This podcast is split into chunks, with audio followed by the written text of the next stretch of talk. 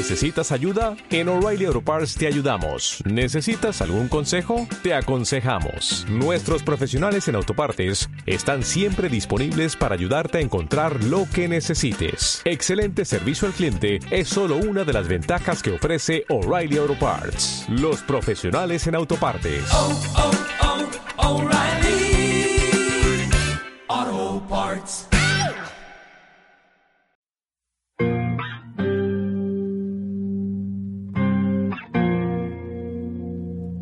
La licenciatura en Ciencias de la Información y Comunicación de la Universidad de Monterrey presenta Contradicciones. Panoramas de la comunicación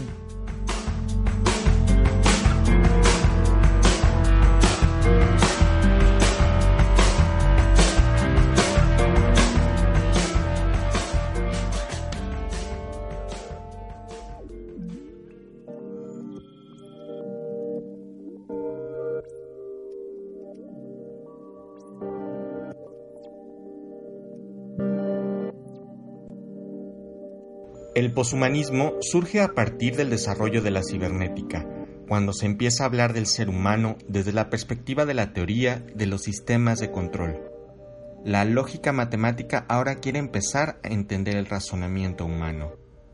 Los teóricos de esta corriente ven un parteaguas en el momento en el que surgen los medios masivos de comunicación y lo relacionan con el tipo de humanismo posible que existía en aquel entonces se dan cuenta que estaba regido por el paradigma de la imprenta, la lectura y la escritura. Quien sabe leer o sabe escribir es quien tiene acceso al conocimiento y por ende quien tiene la posibilidad de dominar. A través de los años, el poshumanismo y la tecnología han ido avanzando de la mano, ya que gracias a la tecnología podemos acceder al conocimiento muy fácilmente. Las redes sociales, los teléfonos inteligentes son instrumentos que nos facilitan el acceso al conocimiento. Todos estos instrumentos y actualizaciones en nuestra sociedad han hecho que a partir del poshumanismo se generen hipótesis sobre el surgimiento de un nuevo prototipo humano y abren un periodo de reflexión sobre las promesas que la tecnología nos podría traer.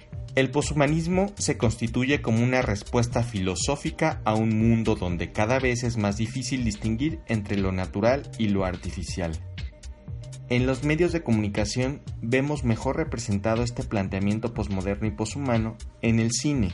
Ya son múltiples las películas que tratan de la relación hombre-máquina y de cómo se ha ido construyendo el imaginario de que en un futuro pronto las máquinas superarían la inteligencia y la noción de lo humano. ¿Seremos actualmente los seres humanos el centro de la civilización? ¿O pasaremos a ser ahora la periferia, rodeando a las máquinas y a la tecnología que cada vez parece ser más dominante? Quédate y descubre las contradicciones de hoy.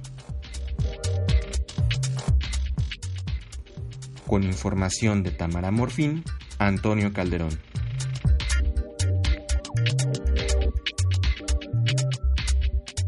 Contradicciones. Panoramas de la comunicación. ¿Qué tal? Nos da mucho gusto escucharnos nuevamente aquí en Contradicciones, Panoramas de la Comunicación. Como cada semana estamos con ustedes Juan Manuel González y Paola del Real y el tema de hoy es el posthumanismo y la comunicación. Contamos con la presencia de la doctora Dora Martínez Ramos. Dora es aquí profesora de la Universidad de Monterrey eh, desde hace algunos años y bueno, eh, ha sido un gusto convivir y aprender de ella. y bueno, pues muy interesante el tema que ha escogido para que platiquemos el día de hoy. Vamos a escuchar una breve semblanza sobre Dora Martínez Ramos.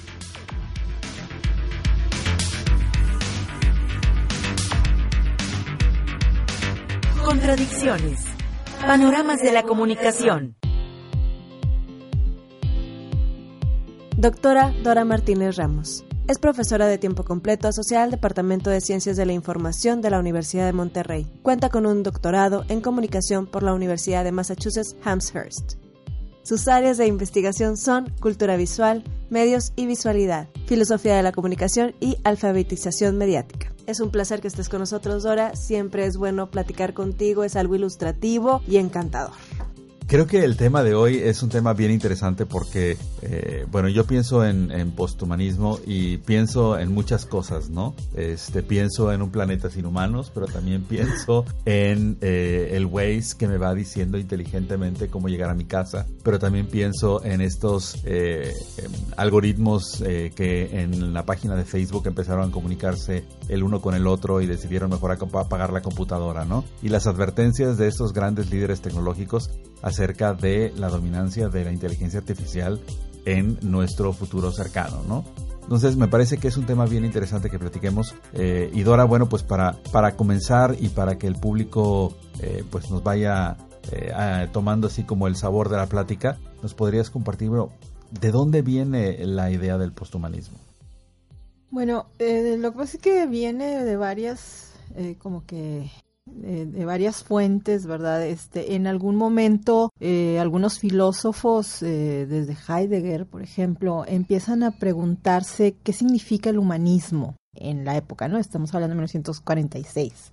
Y pues escribe una carta, ¿no? En respuesta, bueno, ¿qué, qué significa ser este, humanista en este momento? Tiempo después, otro filósofo, este Peter Sloterdijk, retoma este cuestionamiento, pero ya en 1996 en Alemania, ¿no? En el Berlín eh, de, esa, de esa época.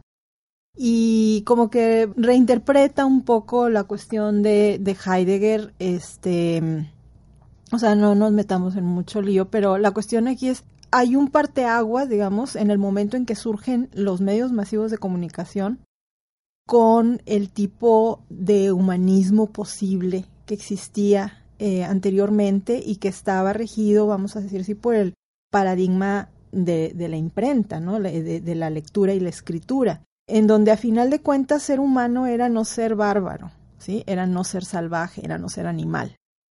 Animal, ¿sí? o sea, tal cual. Burro. y cómo no se era burro, ¿verdad? Pues leyendo, ¿sí? Y escribiendo. Entonces la civilización pasaba por esa como domesticación que estaba eh, dada por el uso de esta herramienta, de esta tecnología, del que era la escritura, ¿no? La imprenta y el libro.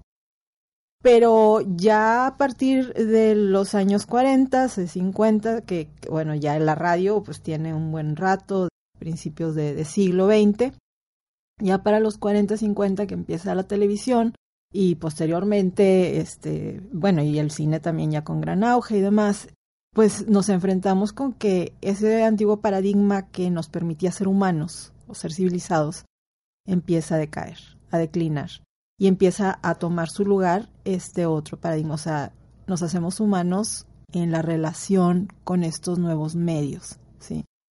Y pues sí, en un momento dado fueron, o por un largo tiempo, fueron ciertos medios más o menos tradicionales que todavía estaban como muy emparejados eh, con la tradición literaria, sí, o sea, la radio, toda esta historia de las novelas y este pues y el cine por supuesto verdad este y, y al principio tal vez la televisión pero ya con la entrada de la cibernética, ¿verdad? Este, y, estos nuevos postulados eh, a través de comunicación ya no analógica, sino digital, pues nos encontramos con otra forma de civilizarnos, ¿no? O sea, ya nos estamos haciendo otro tipo de humanos, vamos a decir así. Yo siento que Haraway propone en, en, en un texto también así como que fundante que se publica, creo que es en el 85 por ahí, que es derivado de, de, la ruptura. Es el, el, texto en el 85 que se llama Un manifiesto cyborg, ciencia, tecnología y feminismo socialista a finales del siglo XX. Este texto eh, empieza a cuestionar más que nada eh, los esencialismos que también estaban muy presentes en, en el paradigma humanista anterior, ¿verdad? O sea, ¿eras humano o no humano? ¿Sí? No había eras hombre o mujer, ¿sí? estaba lo público o lo privado.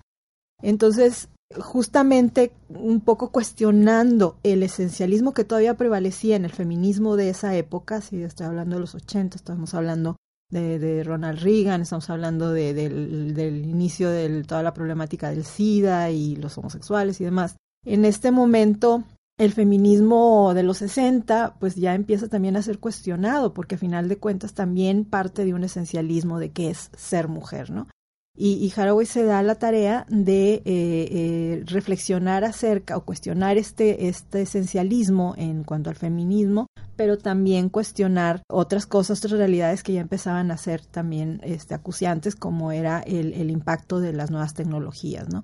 Y particularmente pues en términos de las biotecnologías, eh, la biopolítica, este, los movimientos ecologistas, animalistas, etcétera, y entonces dice, bueno, eh, ¿cuál es la naturaleza? Entonces, ¿dónde está lo natural? ¿Sí? O sea, como humanos, ¿cómo nos relacionamos con eso que es, que es natural? Y entonces también, pues, ¿cuál es nuestro lugar? ¿Sí? O sea, ¿somos el centro o, somos la periferia? La periferia o, o qué, qué, está sucediendo ahí, ¿no?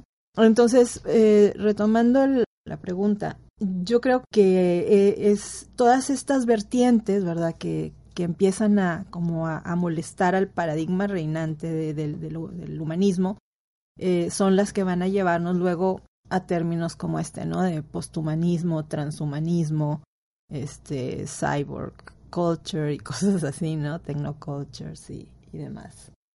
Eh, ampliando entonces eh, también la, vamos a decir, las consecuencias que tiene este nuevo planteamiento pues en, el, en los estudios, por ejemplo, de comunicación, que es algo que a lo mejor nos, nos puede este, aterrizar un poco más, este, pues se viene esta eh, este planteamiento también posmoderno respecto al, al borrarse de los límites en las dualidades modernas, ¿no? Este, de lo, de lo privado y lo público, lo popular y lo de élite, lo femenino, lo masculino, y, se empieza a ver que, que no hay ninguna esencia, o sea, que le rascas tantito y en realidad, o sea, lo que tenemos son continuums a veces de, de, situaciones en donde de una forma pues más o menos arbitraria y generalmente relacionada con intereses políticos de poder económicos, etcétera, se establece aquí está el lado A y aquí está el lado B, ¿verdad? Pero no es que realmente existan esas esas oposiciones por naturaleza, ¿no?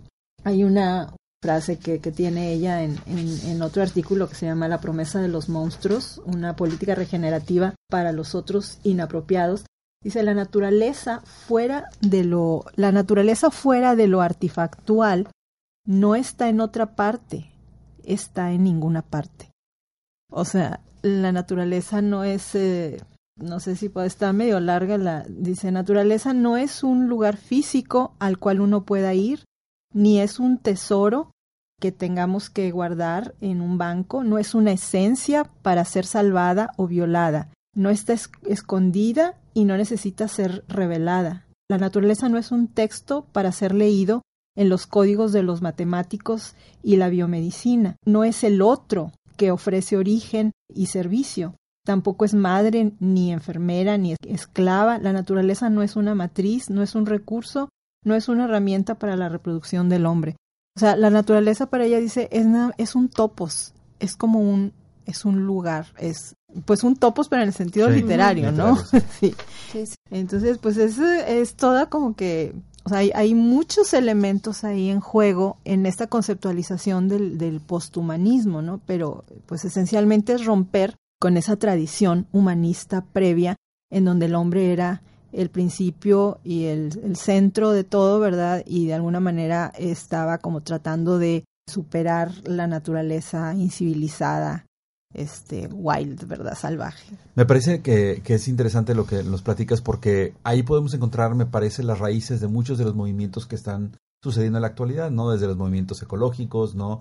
Eh, los movimientos por los derechos de los animales, ¿no? Eh, esta cuestión que hubo incluso un juicio para determinar si los simios, por ejemplo, podrían tener derechos similares a los derechos humanos. Eh, entonces, me parece que hay una serie de, cuestiones que han surgido a partir de planteamientos como este que nos hacen pensar de una manera diferente nuestra misma existencia, ¿no? El, el pensar en determinado momento que la mosca que me está estorbando en la comida tiene tanto derecho a vivir en este planeta como yo, ¿no? Cuando antes el paradigma era el contrario, yo soy el hombre y por lo tanto soy dueño y maestro de este planeta y de los que estén por descubrirse y que por lo tanto eh, tengo derecho sobre todos los bienes y, cuestiones que, ofrece, ¿no? El día, eh, recientemente estuvo aquí la, embajadora de Francia en la Universidad de Monterrey y hablaba de la, esta fecha que se establece cada año, donde dice en qué momento nos acabamos del año los recursos que la Tierra es capaz de ofrecernos para un año. Y entonces se empezó a medir esto en los años 80 y la Tierra se acababa en diciembre, ¿no? Ahorita ya este año lo acabamos el 8 de agosto. Entonces ya ahorita todo lo que estemos viviendo del 8 de agosto a finales de año, en teoría, lo estamos tomando a crédito de los siguientes años, ¿no? Entonces, todas estas ideas, ¿no? De, entender cómo el planeta eh, es otro a partir de nosotros, ¿no? Y que el planeta, pues, sufre a partir de nosotros y que nosotros no somos dueños de lo demás, sino somos de alguna manera también insignificantes, ¿no? Esas fotografías que mandan desde Saturno, donde la Tierra se ve pequeñita, ¿no? Sí. Este, pues me parece que es como, como, como un poco entender o tratar de entender estas ideas, ¿no? A qué se pueden aterrizar en, nuestra vida cotidiana. Estamos terminando el primer bloque, pero eh, pues con muchas ideas muy interesantes sobre la mesa y regresamos en unos momentos aquí en Contradicciones, Panoramas de la Comunicación.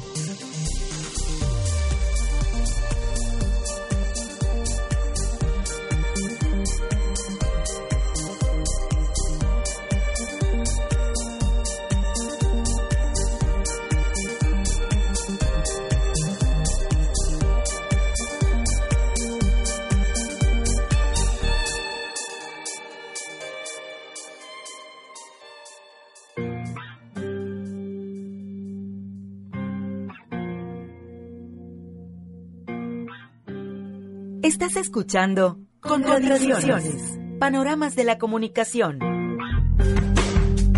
Sé parte de nuestra conversación. Síguenos en Facebook en udem.lcic y escucha nuestro podcast en SoundCloud.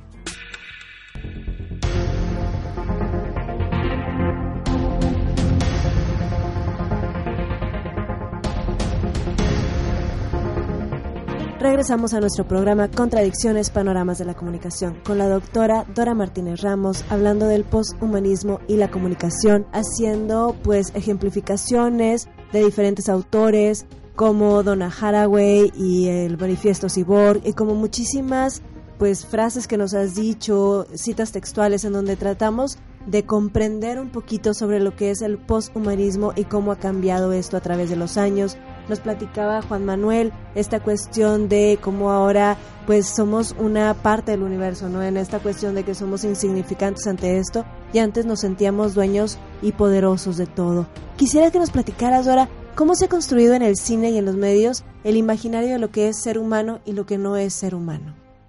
Pues es bien interesante porque realmente también eh, esa preocupación o esa inquietud acerca de la división entre lo humano y lo no humano y cómo cosas no humanas pueden de repente engañarnos y hacernos creer que lo son, que son humanas. Y podemos pensar desde la tradición del golem, ¿verdad? De los judíos, este, y posteriormente ya más hacia, hacia nuestro tiempo, el Frankenstein, ¿verdad? De, de Mary Shelley, que es una reflexión acerca de qué nos hace humanos, ¿verdad? Este, porque en algún momento dado creo que la esta idea original, ¿no? De, Descartes, de que pienso, luego existo, o sea, soy hombre porque pienso, o sea, la racionalidad empieza ya no a ser tan garantía, ¿verdad? De, de, de humanidad. Entonces empezamos a decir, bueno, entonces, ¿qué es que es ser humano? En el caso del cine, por ejemplo, pues creo que tenemos a la eh, película esta de Metrópolis, ¿no? De, de Fritz Lang, en donde la robot, esta, la falsa María, este, pues se convierte ahí en, un monstrillo que va a andar dando problemas y, y esa es como que inicialmente estos entes eh, no humanos pero parecidos a los humanos por lo general eh, son retratados como, como malos, o sea, como, como que siempre su idea va a ser pues hacerle algo al, al, que lo, al, creador, ¿verdad? Al humano. Generalmente, muchas veces se, se, les retrata como malos, pero luego allá hay uno que empieza a adquirir ciertas características ya más, más humanas en ese, eh, humanas en el sentido de sentimientos, de conciencia, ¿sí? Y en ese momento, pues ya lo, como que se pasa al bando de lo humano. Pues lo que a mí se me hace interesante aquí es que, que nuevamente se hace la dicotomía, porque entonces el, el robot o el no humano tiene validez cuando se convierte en humano, cuando hay algo que lo hace humano.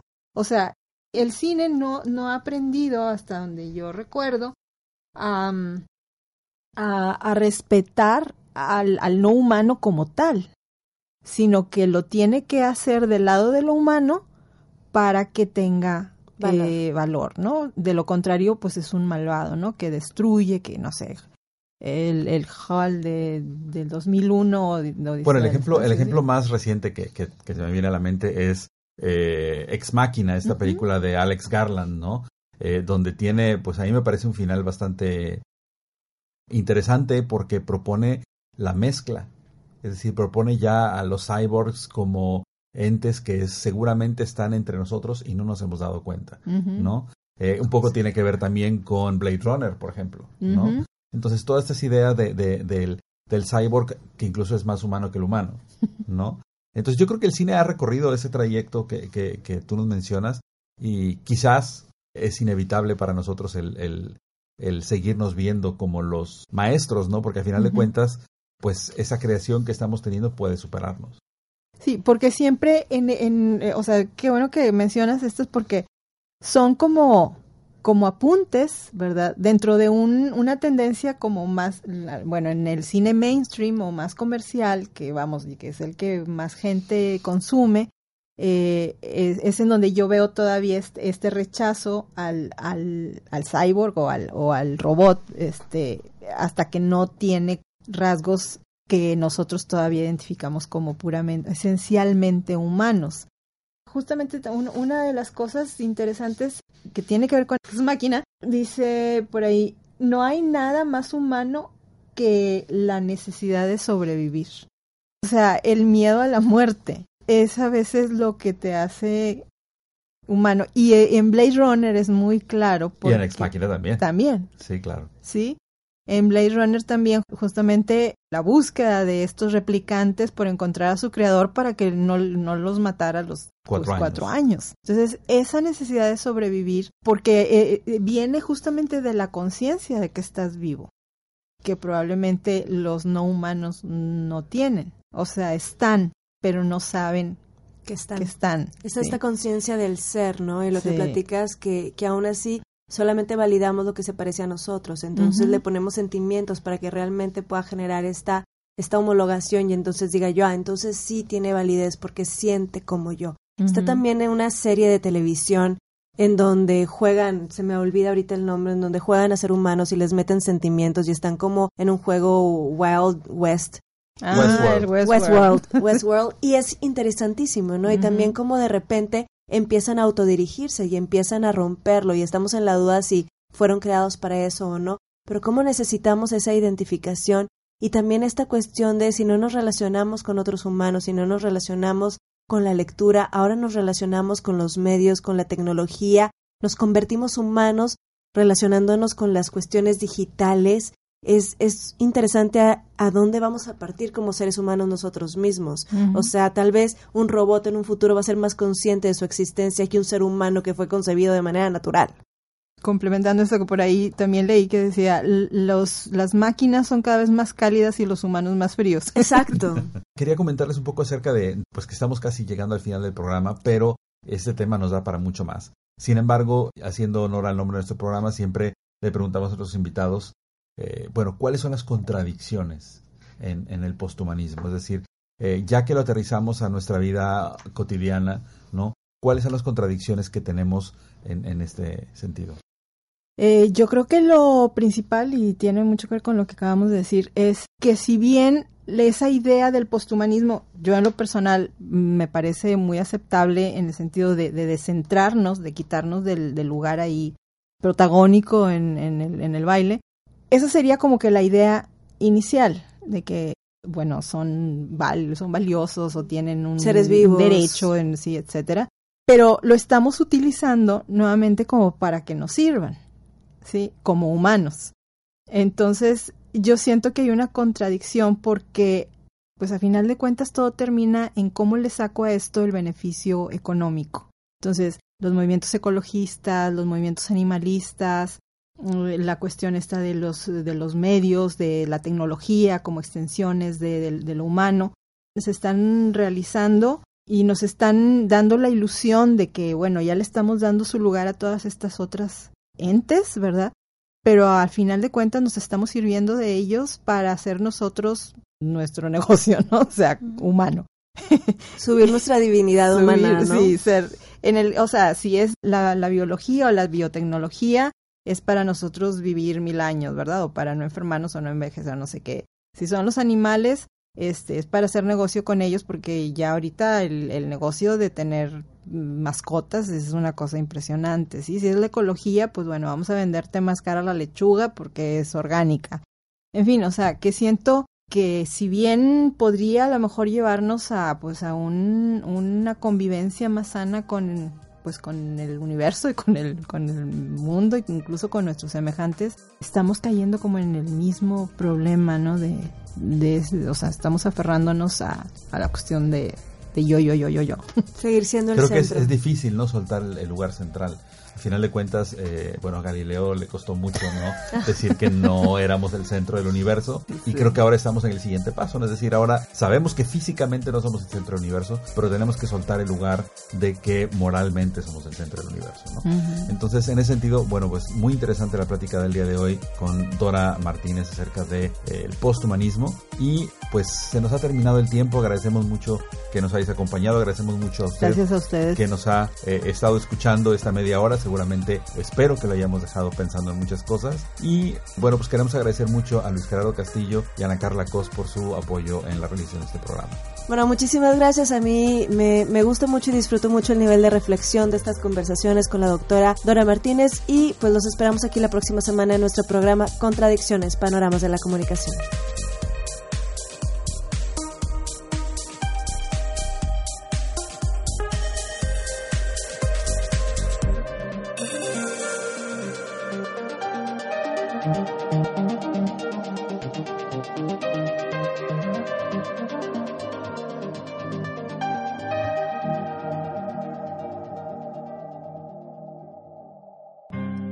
Participamos en este programa Producción Antonio Calderón Adel.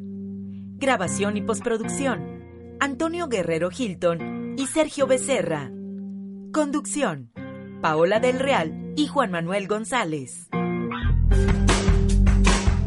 Contradicciones Panoramas de la Comunicación.